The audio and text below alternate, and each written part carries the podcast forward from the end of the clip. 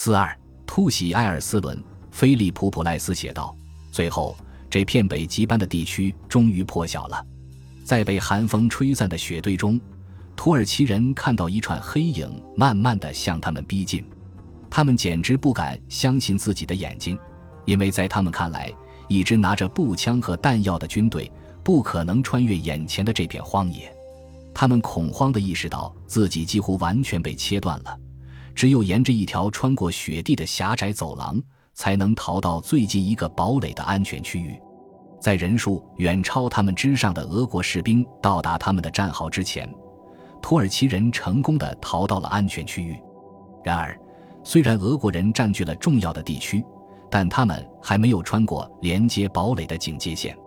要想突破警戒线，他们需要那些仍在穿越冰雪覆盖的东北山路的士兵的支援。现在他们什么都做不了，只能坐下来祈祷他们的战友能在土耳其人发动反击之前到达，然后把土耳其人击退。据一些俄国士兵说，大概在太阳快要落山的时候，一个巨大十字架出现在埃尔斯伦上方烟雾缭绕的天空中。在这些虔诚的农民看来，这是一个预兆，指示着十字架和新月之间战争的前景。前线部队已经得到消息。主力部队和工程大炮现在都已安全穿越山区了。与此同时，俄国人截获了土耳其指挥官和恩维尔帕夏之间的一份秘密电报。电报警告说，除非能尽快派援军到埃尔斯伦，否则这座要塞在劫难逃。俄国人还对土耳其阵地进行了空中侦察，并发现了严重的薄弱点。现在，俄国的大炮已经架设好了。俯视着埃尔斯伦和外围的堡垒，并开始发动猛烈的轰炸。虽然土耳其士兵寡不敌众，火力不足，而且几乎得不到任何增援，但他们还是顽强地抵抗着，一次又一次击退了俄国人的进攻。但渐渐的，在不间断的炮击以及步兵和骑兵的反复攻击下，他们变得疲惫不堪，抵抗开始减弱了。这时，一枚炮弹幸运地炸毁了其中一座堡垒的弹药库，第一座土耳其堡垒落入了俄国人手中，然后一座接一座的堡垒都落入了俄军的手中。很明显，土耳其人再也坚持不下去了。即便如此，当俄军逼近时，他们仍继续战斗着。二月十五日，一名俄国飞行员对这座熊熊燃烧的城市进行了侦察，他报告称。下面的街道上出现了异常活动的迹象，还有长长的行李车队开始向西驶去。此时，普雷杰沃斯基将军的部队已经快要攻进城里了。他的总司令命令他把剩余的所有敌人赶出去。第二天早上，在一个哥萨克骑兵团的护送下，他骑着马进入了埃尔斯伦。结果发现敌人已经逃走了，许多建筑物都着了火，街道上到处都堆满了尸体。虽然菲利普·普赖斯在俄国军队中享有官方特许权，但直到尼古拉斯大公本人作为胜利者入城后，他才被准许进入这座被占领的城市。这位英国记者在靠近这座前土耳其要塞时，可以看到远处的上空笼罩着浓烟，但可怕的死寂告诉他，战斗已经结束了。然而，在道路两旁，可怕的证据却残留着。显示着这场战斗的残酷。透过雪，记者看到了驼峰、马腿以及人脸，后者戴着毡帽，长着小黑胡子，对着我们微笑，死亡的微笑。他们的脸冻得坚硬，跟周围的雪一样硬。他补充说：“那就是东晋在这片土地上留下来的东西。”埃尔斯伦的陷落永远都笼罩着神秘的色彩，因为很有可能是内部的守军把要塞出卖给了俄国人。当时在开罗阿拉伯事务局工作的 T.E. 劳伦斯称，他通过伦敦的陆军部秘密地让尼古拉斯大公与埃尔斯伦中的某些心怀不满的阿拉伯军官取得了联系。这一说法是他在战后亲自告诉自己的传记作者、军事历史学家巴兹尔利德尔哈特的，其真实性某种程度上是可以信赖的。在那个时代，当然有许多心怀不满的阿拉伯军官在土耳其军队里服役。他们会很高兴看到协约国取得胜利。在一九一六年六月的阿拉伯起义爆发之前，劳伦斯在开罗从事情报工作，因而有机会接触到这些持不同政见的人。此外，他战前在奥斯曼帝国旅行时，也认识了不少这样的人。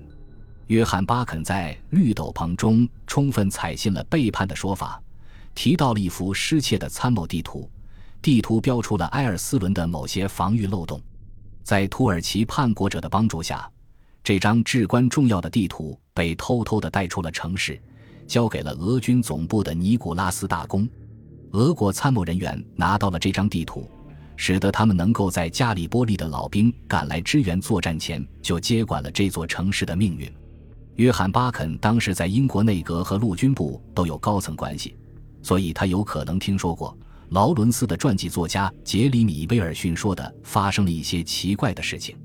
威尔逊还提醒我们，在埃尔斯伦陷落的时候，巴肯正在接待俄国派往英国的一个重要使团。他很可能从他们那里听到了这样的消息。劳伦斯也曾亲自要求利德尔哈特不要详细描述某位叛变守军的所作所为，以免这个人的家人受到报复。劳伦斯还告诉另一个朋友，诗人罗伯特·格雷夫斯，《绿斗篷》有一种超越事实的味道。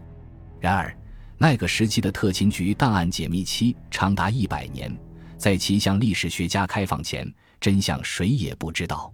俄国的胜利有着一个值得记录的辛酸角注：在沙皇尼古拉和他的家人被布尔什维克囚禁后，他们在被杀害之前曾读过《绿斗篷》。根据一封偷偷送出来的信，当他们读到巴肯对尼古拉斯大公获胜一节激动人心的描述时，都深感鼓舞和欣慰。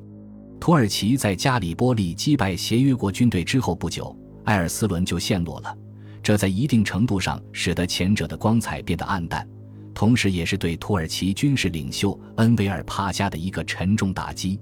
尽管这完全是俄国的胜利，但也确实让协约国士气得到了急需的鼓舞。毕竟那时好消息是那么少。在库特，英国驻军仍然深陷被围的绝望之中；在开罗，也有人担心加里波利的远征失败了。恩维尔为了夺回失去的奥斯曼帝国领地，会把空出来的五万名士兵派到埃及。尽管土耳其的失败并没有缓解库特的压力，但毫无疑问，他解除了埃及受到的直接威胁。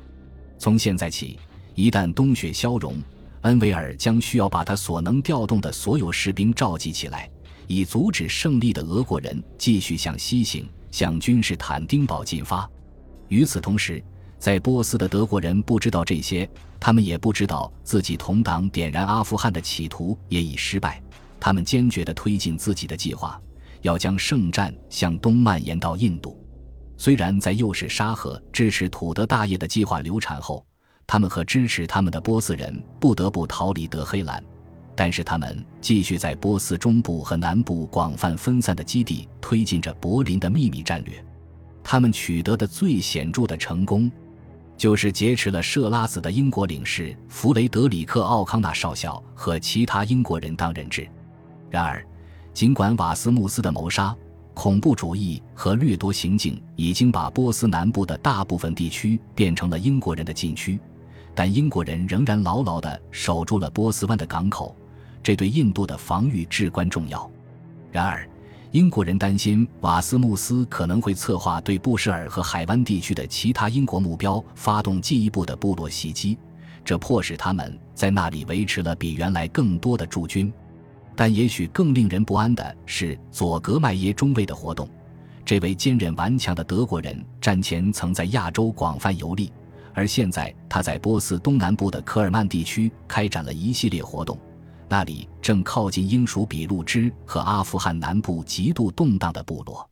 起初，当地的总督给他和他的同伴们造成了巨大的麻烦。他们知道这位总督收受着英国人的金钱，他拒绝让佐格迈耶出任德国领事，也不允许他们在租用的领事馆建筑上悬挂德国国旗。但是，他们逐渐通过贿赂、许诺和威胁，甚至是暗杀。成功的加强了对这个城镇的控制，最后，在一九一五年十二月，在亲德的宪兵的帮助下，他们说服了同情他们的波斯人，夺取了科尔曼的控制权。连接德黑兰的电报线被切断了，英国人和俄国人连同自己的领事被迫逃命去了。佐格麦耶和他的同伴们现在准备点燃比路支和阿富汗南部部落宗教狂热的导火索。这个地区的不稳定是臭名昭著的，成功的可能性似乎很大。从比路支招募的一支印度步兵团，在得知自己是被派到美索不达米亚与土耳其人作战时，发动叛变，并且杀害了自己的指挥官。在科尔曼的德国人不了解其他地区的事态发展。因此，他们不知道柏林的圣战计划出了问题。他们相信，为了取得英属印度的最后胜利，埃米尔的阿富汗野蛮部落和德国人领导的波斯沙赫的军队将会加入他们。一旦进入印度，被压迫的数百万人，无论是印度教徒、穆斯林还是锡克教徒，就会把他们视为救世主。所有人将联合起来，在真主的旗帜下。将异教徒英国人永远赶出这个国家，因为在波斯这个偏僻的角落，没有无线电，也没有其他获取消息的渠道，他们无从得知柏林在印度各地发起大规模起义的宏伟计划已经被英国人挫败了，而且大多数革命领袖要么已经被绞死，要么已经被监禁了。本集播放完毕，感谢您的收听，喜欢请订阅加关注。主页有更多精彩内容。